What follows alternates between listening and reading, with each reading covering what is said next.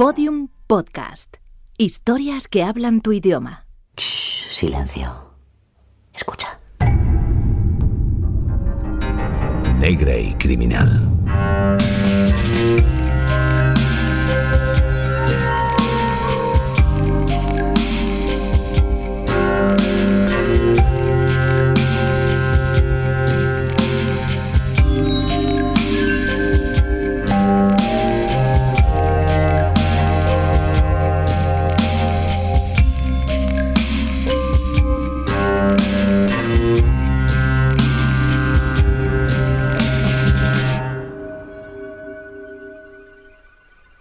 Y después de conocer tanto, de tener todos los datos, de saber más y más rápido, de no tener prácticamente excusa para el desconocimiento, después de deshacer casi todos los hechizos, de conocer las células madre, de haber leído y de haber aprendido a entender, después de tantas frases de autoayuda, de todos los análisis, de las fotos perfectas de Instagram, de las mentiras a medias y las grandes verdades, después de haber domado el lenguaje y sus abracadabras, de cambiar, estirar, tergiversar su sentido como queremos, cuando queremos, porque queremos, después de tener absolutamente toda la información, de explorar todos los mundos, de seguir esperando que ocurra lo que no provocamos o lo que ni siquiera nos atrevemos a imaginar.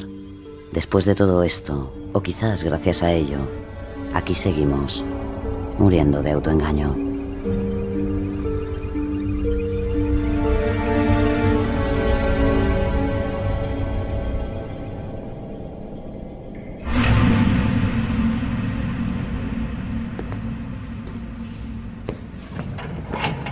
La ficción.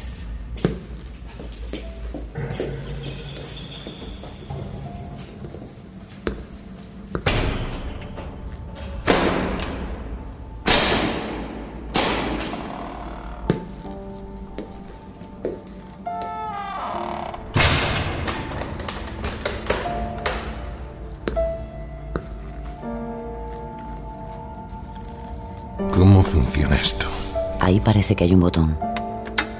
No, este no es. Yo creo que es ese. Se ha encendido una luz. Bien, allá voy. Yo, Eiko Shimaura, acusado a la espera de juicio, me tomo la libertad de enviarle la presente grabación a usted, fiscal Suchida, mi viejo amigo, quien fuera para mí más querido que un hermano. Señor fiscal. No puedo. No. Tranquilo, tienes toda la mañana.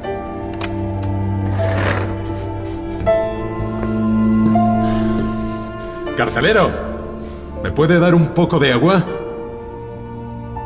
¡Eh! Oiga, ¿me oye? Es inútil. No hay nadie. El discípulo del diablo, de Shiro Hamao. Una libre adaptación de Negra y Criminal.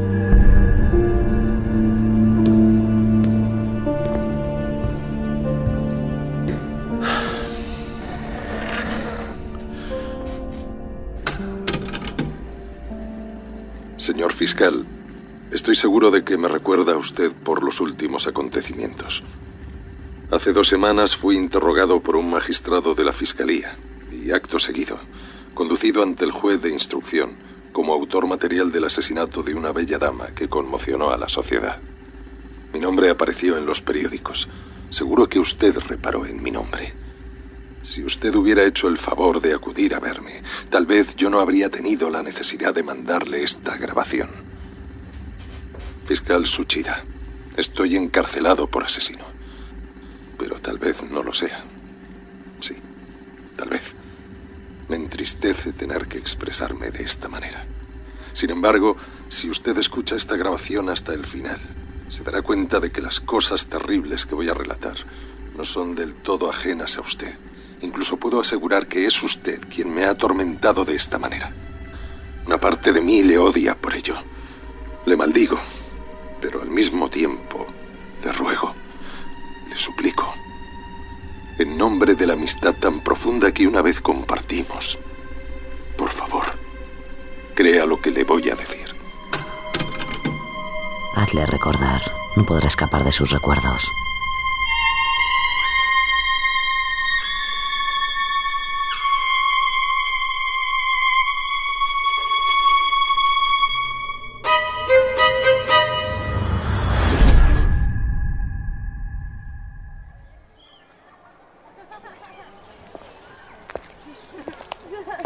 Recuerda esto, ¿verdad, fiscal Suchida?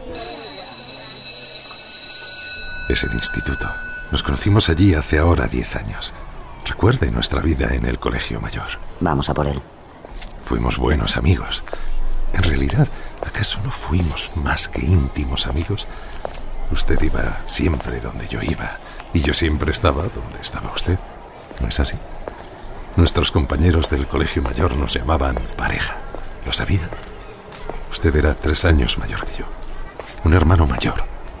Yo, que era más bien infantil, me había arrastrado por su fuerte personalidad y muy pronto me convertí en el mejor de los hermanos. No me diga que lo ha olvidado. Pues aquí no está. Vamos al comedor. Usted era la única persona que conocía mi desolación. Además, usted me amó. Un hermano mayor, un amante. Usted siempre me echaba una mano con mis estudios. Era brillante. Yo le admiraba. Llegué a creer que todo lo que hacía era correcto. Perdona, ¿sabes dónde está el despacho del director? No, lo siento. Durante dos años nuestra amistad ardió como una llama. Para nosotros el sexo opuesto no significaba nada. Dos años más tarde, usted se graduó y se fue a la universidad. ¿Y qué fue de nosotros? De repente nos separamos. Apenas nos volvimos a ver. Y por supuesto, señor Suchida, fue por su culpa. Fue usted quien se enamoró apasionadamente de un joven apuesto que estaba en un curso inferior al mío. ¿Ha pensado alguna vez cómo se sintió aquel hermano menor al que había abandonado por puro capricho? En el comedor tampoco está. Miremos en el jardín detrás. Siendo usted tan orgulloso, seguro que interpretará mis palabras según su conveniencia. Sin duda esbozará esa diabólica sonrisa suya, imaginando una mujer abandonada por su amado y resentida contra él. Sin embargo, se equivoca si piensa así. Sí, es cierto que mi amante me abandonó.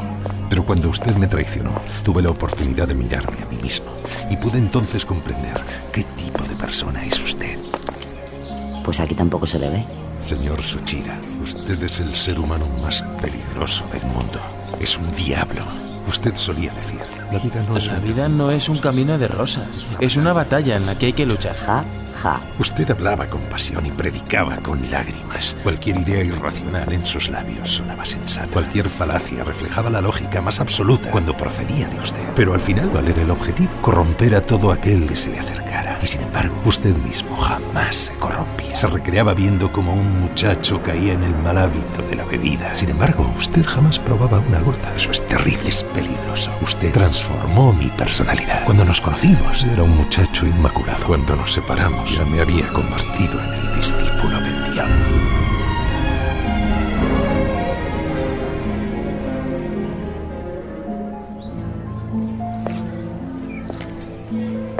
¿Dónde se habrá metido?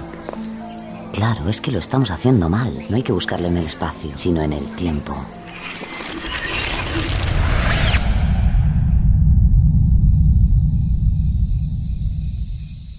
Fue la noche del 10 de octubre exactamente. Yo acababa de ingresar en la escuela y sufrí una leve crisis nerviosa. No estaba acostumbrado a mi nueva vida en el colegio mayor y apenas podía dormir por las noches. Salí al patio sobre las dos de la madrugada. En la oscuridad del patio cubierto por las hierbas de otoño, encontré de repente una sombra humana. Ahí viene. Hasta aquel momento no habíamos hablado nunca. Un novato en el patio a las 2 de la madrugada. Déjame adivinar. No puedes dormir. Hablamos con naturalidad. Le comenté mi sufrimiento por llevar un mes sin dormir. Te entiendo. Yo llevo dos años con insomnio crónico. Bajo el cielo oscuro, nuestra conversación se dirigió a nuestras noches en vela. ¿Conoces el veronal? Es lo mejor que hay. Están también el bromisoval y el adalín, pero a mí ya no me hacen nada. Luego fuimos más allá. Empezó a relatarme historias horribles. Antes de conocerle, el terror, el misterio y el crimen no despertaban ningún interés en mí. Pero a usted le fascinaban y me introdujo en la literatura y el estudio de los mismos. Alan Poe, Conan Doyle, Carpenter. Me inició en Whitman y me aleccionó en Montaigne. De esta manera usted me atacó con todas sus armas y en mí arraigó su filosofía diabólica. Como carezco de su inteligencia y su sorprendente sangre fría, acabé cayendo en la trampa que la vida había dispuesto para mí. Los somníferos. Los somníferos, sí. Empecé a tomarlos habitualmente siguiendo sus consejos, para mi mala suerte, pero de eso hablaré más tarde. Sin embargo, he de decir que a diferencia de otras enseñanzas suyas, usted mismo también era víctima de este problema. Recientemente he sabido que ya no consigue dormir sin, sin ingerir grandes dosis de cierto potente medicamento. Señor Suchida, usted entiende por qué le estoy hablando así del medicamento.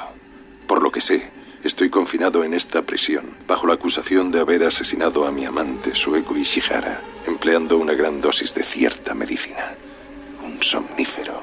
Y me parecía importante recordarle cómo empezó todo. Ahora ya le he contado todas las circunstancias que quiero que conozca de antemano.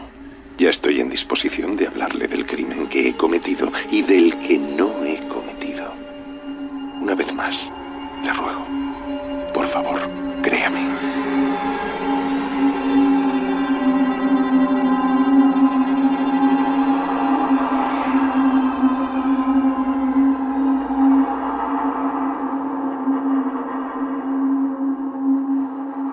Para ordenar mi historia adecuadamente, debo empezar por el momento en que usted y yo rompimos.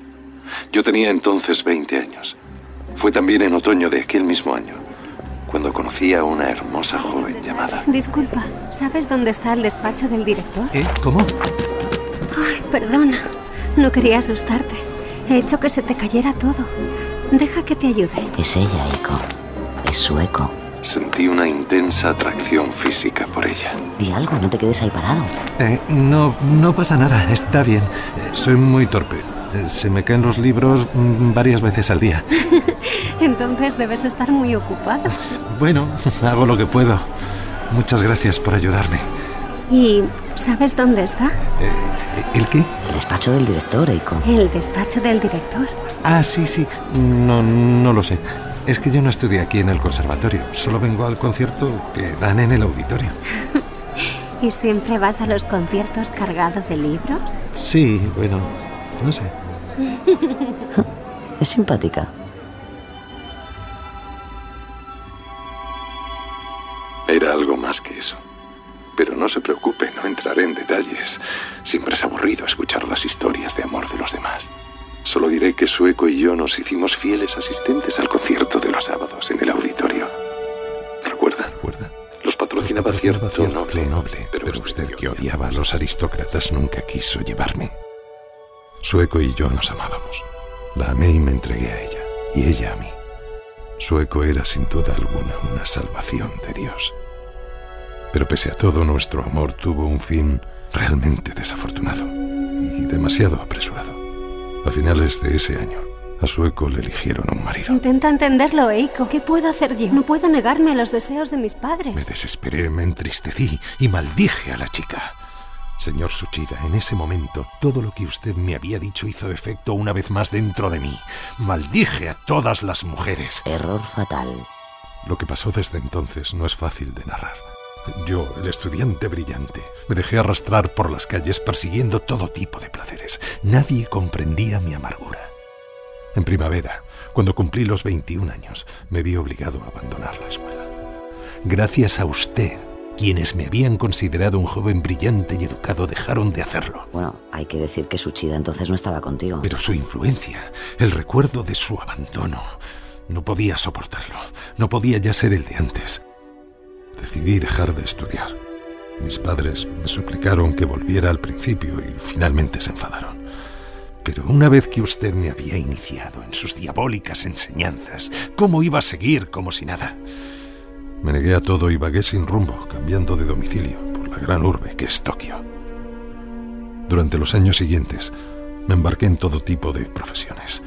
Apenas ganaba lo suficiente para comer, pero había dos cosas a las que nunca renunciaba, el alcohol y los somníferos. Y cuanto más bebías, más dosis de somnífero necesitabas. Eso fue hace ocho años, y como usted comprenderá por su propia experiencia, el, uso, el uso continuo de un somnífero obliga a aumentar las dosis progresivamente en el tiempo. En otras palabras, la cantidad que ingiero en los últimos meses sería letal para cualquier otro ser humano.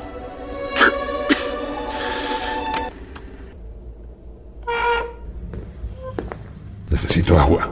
Vaya, ¿no es curioso que justo cuando vas a hablar de Suyuko se te seque la garganta? ¡Carcelero! Yo diría que es una reacción que casi se parece a la culpabilidad, Eiko. ¡Carcelero! Tú acusas al fiscal Suchida y sin embargo no fue él quien mató. Yo a- no la maté. Claro. Pero ¿y qué hay de Suyuko? ¿Sabes qué te digo? Que se acabó. No voy a seguir con esta farsa. Ya, justo cuando vas a hablar de Suyuko. Se acabó, he dicho.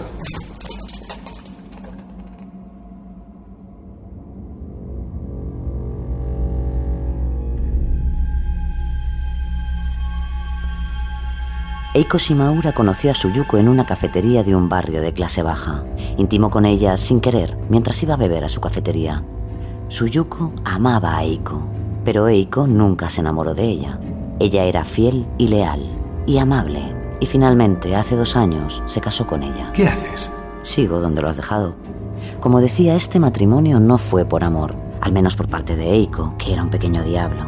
Pero claro, ¿qué problema hay en sacrificar a una mujer o dos para el desarrollo de un hombre como Eiko? Eso no es cierto. ¿Ah, no? No.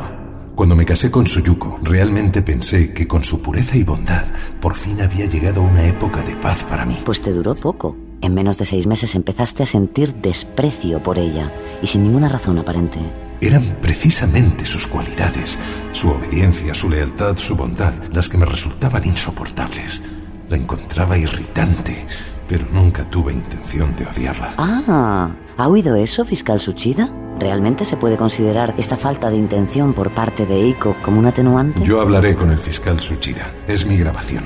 Pues entonces sigue con tu grabación. Está bien.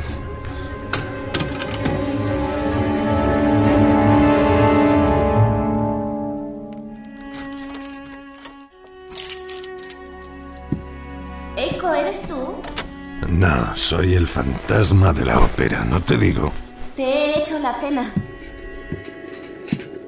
Llegas justo a tiempo. ¿Y si me hubiera quedado toda la noche bebiendo en los bares? Sabes que no me importa. Lo único que quiero es que seas feliz. ¿Por qué siempre tienes que ser tan... ¿Dulce te refieres? insoportablemente buena? Lo siento, Eiko. No lo sientas. Pero aún así lo siento. Cállate. Estarás orgulloso de ti mismo. La traté como un juguete. Traté de abandonarla, pero no había manera de que Suyuko se alejara de mí.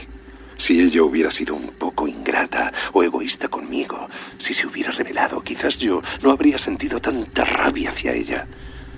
Al final, después de haberla torturado cruelmente, solo sentía odio hacia mí mismo. La situación se volvió tan insostenible que solo se me ocurrió un modo de escapar, un modo miserable, pero era el único camino. La muerte. Y tenía que ser ella la que muriera. Imaginaba escenas con su yuco muerta, una enfermedad, un suicidio, un homicidio. Cuántas noches me entregué a esas fantasías con la respiración inocente de mi esposa, dormida plácidamente a mi lado. Y según pasaron los días, comencé a pensar en ello seriamente. Tenía que deshacerme de ella. ¿Qué le parece, señor Suchida? Me he convertido en digno heredero de su alma, ¿no es cierto? No, no es cierto.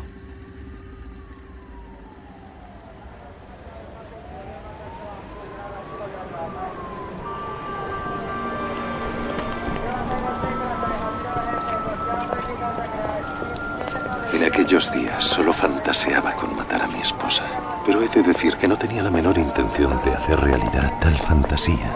Hasta que... ¿Eiko? ¿Eiko? ¿Shimaura? Es ella, sueco. ¿Sueco? No, no. Hace mucho tiempo que... Sí, muchos años, sí. Me alegro mucho de haberte encontrado. Apenas te he reconocido. Sí, yo... ¿Cómo estás? Bien, bien. Eh, ¿Qué tal estás tú? ¿Vives en Tokio ahora?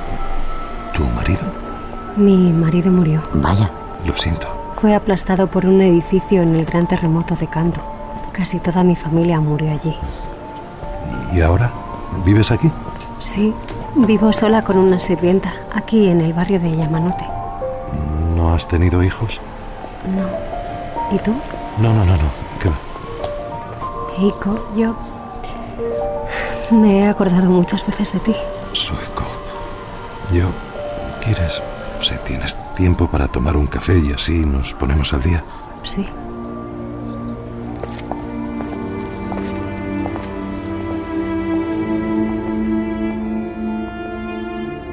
Y así, en algún momento entre el otoño y el invierno pasados, la llama de nuestro amor volvió a arder.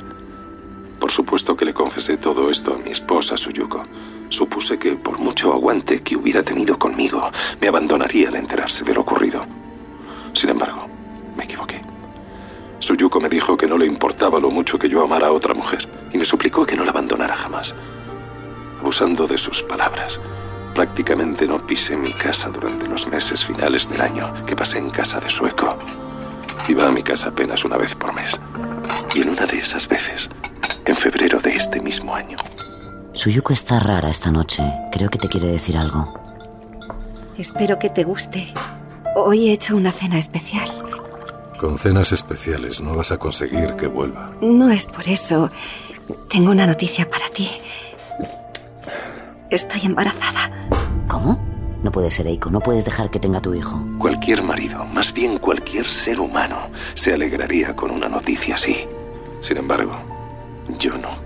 Yo me conocía demasiado bien. Lo que lleva en su interior es la semilla del diablo. La semilla del discípulo del diablo. Decidí. Tenía que matarla para huir de este horror. La cuestión era cuándo y cómo hacerlo. Pero curiosamente, como si mi decisión fuera lo único que cabía hacer. A partir de ahí, Todo fue rodado.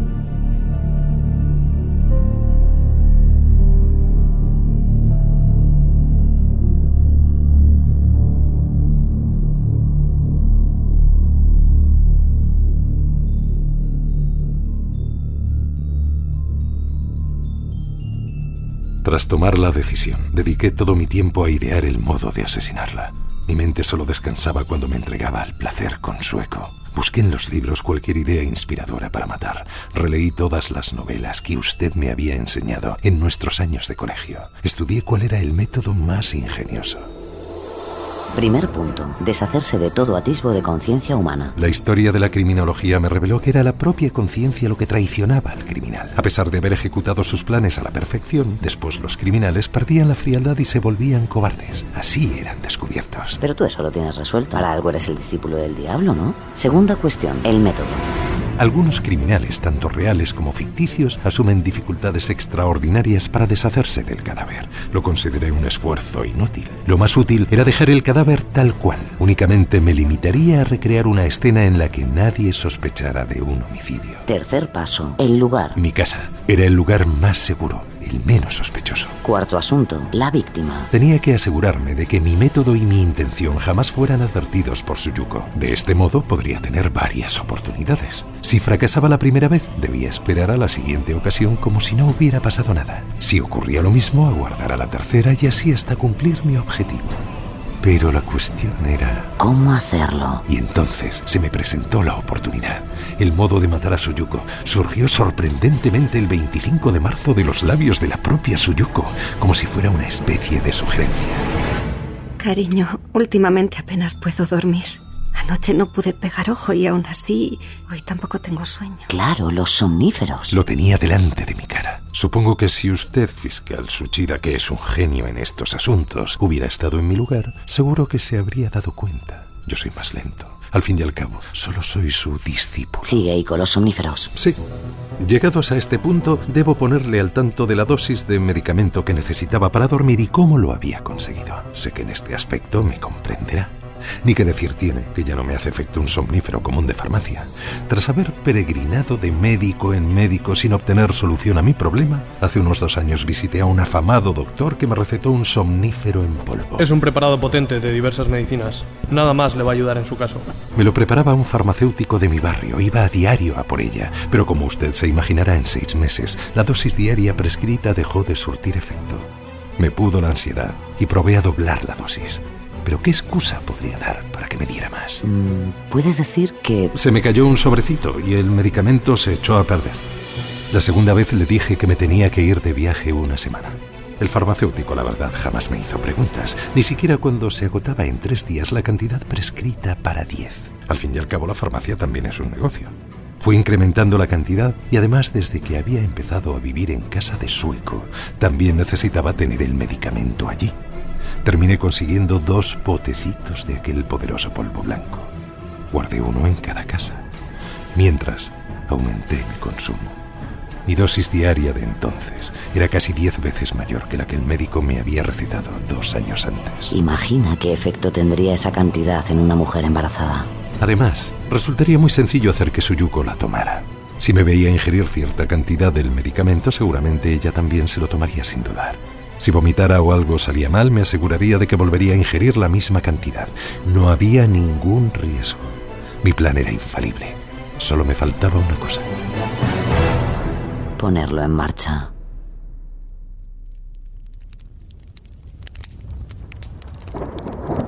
Eiko, es la hora. Sueco, tengo que irme. No, ¿por qué te vas? Quédate a dormir. Se avecina una tormenta. Pon cualquier excusa. Cariño, hay asuntos de trabajo que tengo que solucionar. Mañana volveré. Es que no puedo dormirme cuando no estás. Me quedé helado.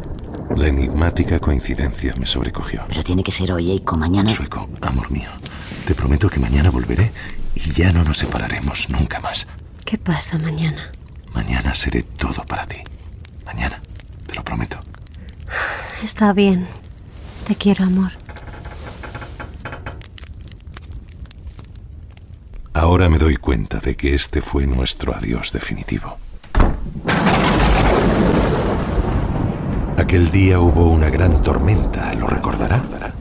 Cuando llegué, Cuando llegué a casa, Suyuko me recibió contenta. No me esperaba allí. Así llegó la noche maldita del 26 de marzo. Se va a acostar. Es el momento. Cariño, me decías que no podías dormir, ¿no? ¿Quieres probar mi medicina? Voy a tomarla ahora. Tómatela tú también. De acuerdo. Era increíble. Así de fácil iba a ser. Saqué el botecito y tomé de un trago cinco cucharadas del preparador, el equivalente a la dosis para diez días. Después le di a Suyuko cinco cucharadas en un pedazo de papel. Suyuko se quedó mirando la medicina en silencio. Un momento, un momento. ¿No crees que te vendría bien tener algún testigo de que tu mujer estaba aún levantada después de haber tomado tú el medicamento y quedarte dormido? Eso eliminaría toda sospecha sobre ti. Mándala al estanco. Suyuko, ¿por qué no te acercas al estanco y me traes tres paquetes de tabaco? ¿Con esta tormenta? Bueno, sí, lo que tú quieras. Dobló el papel con la medicina y lo guardó en su obi, el fajín con el que ceñía su kimono. Luego tomará la medicina. Mañana todo habrá acabado. Suyuko salió y yo caí profundamente dormido en cuestión de minutos. Mañana todo habrá acabado.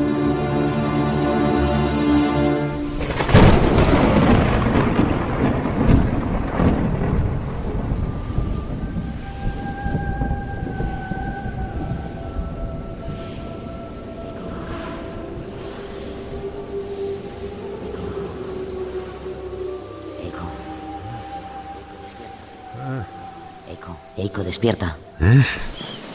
Suyuko no está en su cama. ¿Cómo? Tu mujer, el somnífero, debería estar en su cama, muerta. ¿Qué es ese ruido? Es ella. Puede ser. Le di la medicina. ¿Se la habrá tomado? Ve a ver. Buenos días, dormilón. ¿Suyuko? Como dormías tan plácidamente, te he dejado tranquilo. Son las 5 de la tarde. ¿Tienes hambre? ¿Quieres comer algo? ¿Pudiste dormir anoche? No, no muy bien. Pero te tomaste la medicina, ¿verdad? Sí, la tomé, pero... ¿Pero qué? ¿Te tomaste todo lo que te di? ¿Qué dices? Si hubiera tomado tanto, ¿me habría muerto? Amor, no sé si te das cuenta, pero últimamente te estás pasando con la medicina. ¿Y tú cómo, cómo sabes eso? Durante esta temporada que has estado fuera no conseguía dormir. Pensé en tomar tu medicina, pero no quería tocarla para que no te enfadaras conmigo. Así que me fui a la farmacia de siempre para comprar un poco para mí. Hice algunas preguntas sobre este medicamento y el farmacéutico se quedó sorprendido al enterarse de la cantidad que tomabas. Me pidió que te dijera que debía reducir la dosis como fuera. Lo que pasa es que cuando te digo algo te enfadas tanto, por eso he estado callada. Pero estoy preocupada. La medicina que me diste anoche la dividí en diez y tomé una parte. Ah, en el salón tienes el tabaco que te compré ayer. Me sentí como si hubiera recibido un golpazo. Bueno, has fallado en tu intento, pero al menos no se ha enterado. Pero ese pensamiento tampoco me aliviaba. Furioso salí de la casa. Estaba aturdido. Fui a varios bares, bebí un licor tras otro y finalmente borracho. Decidí que solo viendo a mi encantadora sueco podría aliviarme. Apenas podía mantenerme en pie. Al aproximarme a la casa comprendí que algo raro sucedía. La vivienda estaba rodeada por varios automóviles y se había concentrado una gran cantidad de gente. Lo que rodean es la casa de Sueco. ¿Sueco? Algo marcha mal. ¿Qué ha pasado? Acércate. Déjeme, déjeme pasar. Mira, ese policía acaba de salir de la casa. Acércate más y escucha. Pues no sé si habrá sido por accidente o si se trata de un suicidio. Se encargarán ustedes de investigarlo. En todo caso, es una auténtica locura tener en casa una droga tan potente, y más aún consumirla. ¿Droga? Lo que está claro es que es un paro cardíaco. No hay nada que hacer. ¿Sueco? ¿Está muerta? No. Tienes que entrar. Déjenme pasar. ¡Eh! ¡Oye! Logré abrirme paso y entrar a la casa. Señor Suchira, imagino que ya sabe lo que me encontré allí. Bajo la ropa de cama de color parecido a una llama. La hermosa sueco yacía como si fuera una blanca estatua, como si estuviera durmiendo, tumbada boca arriba. Su brazo derecho se extendía sobre el suelo de tatami.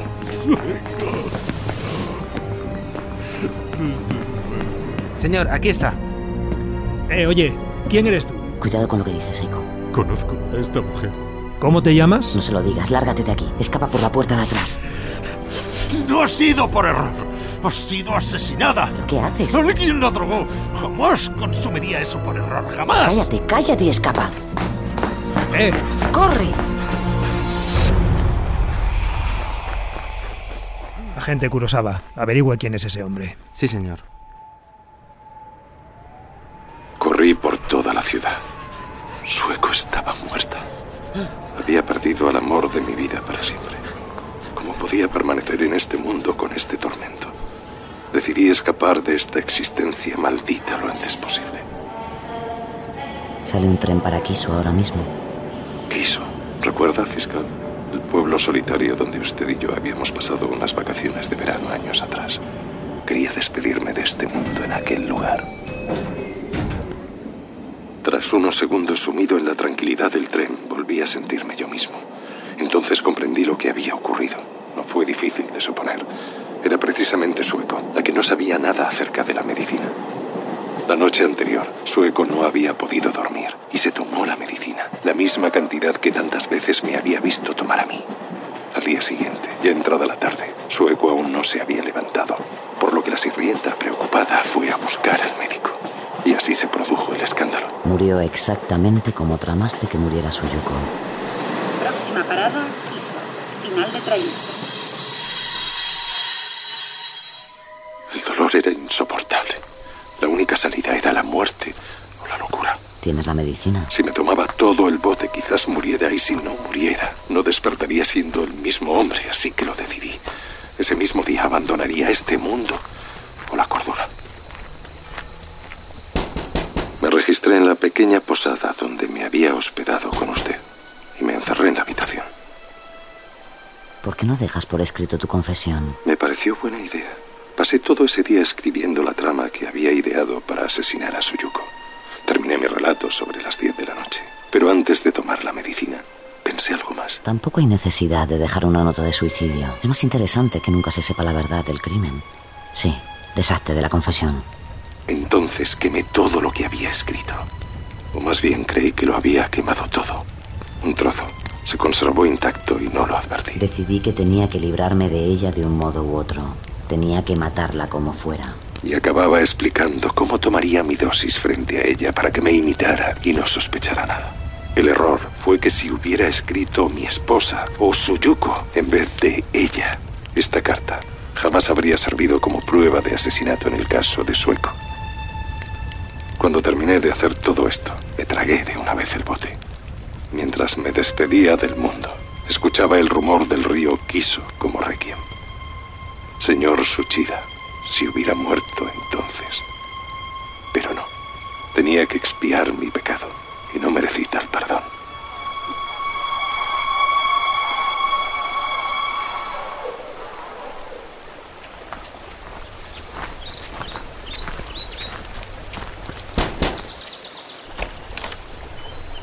Buenos días. Departamento de Policía de Tokio. Tengo entendido que ha hecho una llamada alertando sobre uno de sus huéspedes. Sí, señor. El señor Shimaura llegó hace hoy cinco días y aún no ha salido de su habitación. Está cerrado con llave y no me he atrevido a entrar sin llamarles antes. Cinco días, ¿eh? Kurosawa, creo que es nuestro sospechoso. Vaya con sus hombres por detrás. Sí, señor. Ustedes, vengan con nosotros. Si es tan amable de indicarnos la habitación. Síganme. Aquí es. Señor Shimaura, abra la puerta, policía. Señor Shimaura. Echemos la puerta abajo.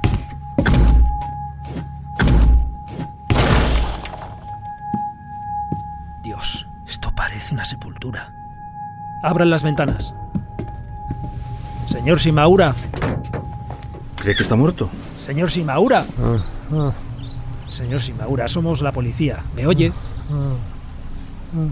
Llevaoslo de aquí. No, no.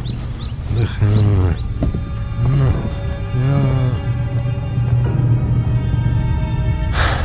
No. Usted, fiscal Suchida, entre todos los mortales, comprende el malestar cuando uno se pasa con la dosis de somnífero, por poco que sea. Había ingerido la cantidad de 20 días. Fue casi un milagro que hubiera sobrevivido. Por eso no le sorprenderá que hubiera perdido la memoria y la capacidad de comprensión. Pasé días en el hospital antes de que me pasaran a disposición del detective. Intentó por todos los medios que recordara, y yo intenté recordar, pero no fue hasta ayer que mi memoria pudo abrirse paso entre la confusión, cuando mi esposa Suyuko vino a visitarme. Eiko. Eiko, ¿me reconoces? Soy Suyuko, tu esposa. Yo ni siquiera recordaba estar casado, pero entonces... Mira, Eiko, en su bobi, ese papel doblado. ¿Lo has visto antes? Era el sobre del somnífero. Aún lo llevaba ahí. Y recordé. Es ella. Ella es la mujer a la que querías matar. A Suyuko, no a Sueko. A continuación en mi mente se desataron la tormenta, el trueno y el relámpago. Recuerda, Eiko. Durante todo el día y la noche de ayer me esforcé tratando de recordar absolutamente todo. Cuando recobré la memoria, recordé también que usted, mi viejo amigo, trabajaba, precisamente en la fiscalía de este juzgado. Por eso le he hecho esta grabación. Lo que le he contado aquí es la verdad de los hechos. Probablemente sea usted el único que crea mi historia. Como he mencionado antes, me reuniré pronto con el juez y haré una declaración. Entonces se disiparán todas las sospechas de que yo sea el presunto asesino de Sueko Ishihara. Aún así, no puedo evitar la responsabilidad legal por lo que hice contra Suyuko, ni tengo intención de librarme de ello. Ve ahora, fiscal Suchida, lo que le decía. Soy culpable, y no lo soy. Le pido perdón por haberle robado su tiempo con esta grabación. Señor Suchida, por tercera vez, se lo ruego en nombre de la amistad que una vez compartimos. Por favor, créame. Crea lo que le digo. Le saludo atentamente. Eiko Shimaura. Ahora sí que necesitas un vaso de agua. ¡Carcelero! La suerte está echada. ¡Carcelero! ¡Carcelero!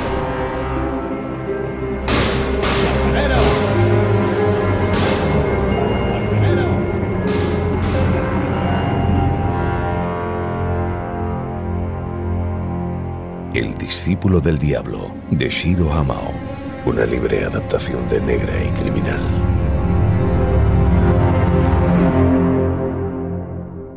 Todos los episodios y contenidos adicionales en podiumpodcast.com y en nuestra aplicación ya disponible para dispositivos iOS y Android. Síguenos en Twitter arroba negra y criminal y en facebook.com barra negra y criminal podium podcast. Todos los episodios y contenidos adicionales en podiumpodcast.com y en nuestra aplicación ya disponible para dispositivos iOS y Android. Síguenos en Twitter arroba negra y criminal y en facebook.com barra negra y criminal podium podcast. Todos los episodios y contenidos adicionales en podiumpodcast.com y en nuestra aplicación ya disponible para dispositivos iOS y Android. Síguenos en Twitter, arroba negra y criminal, y en facebook.com barra negra y criminal podium podcast.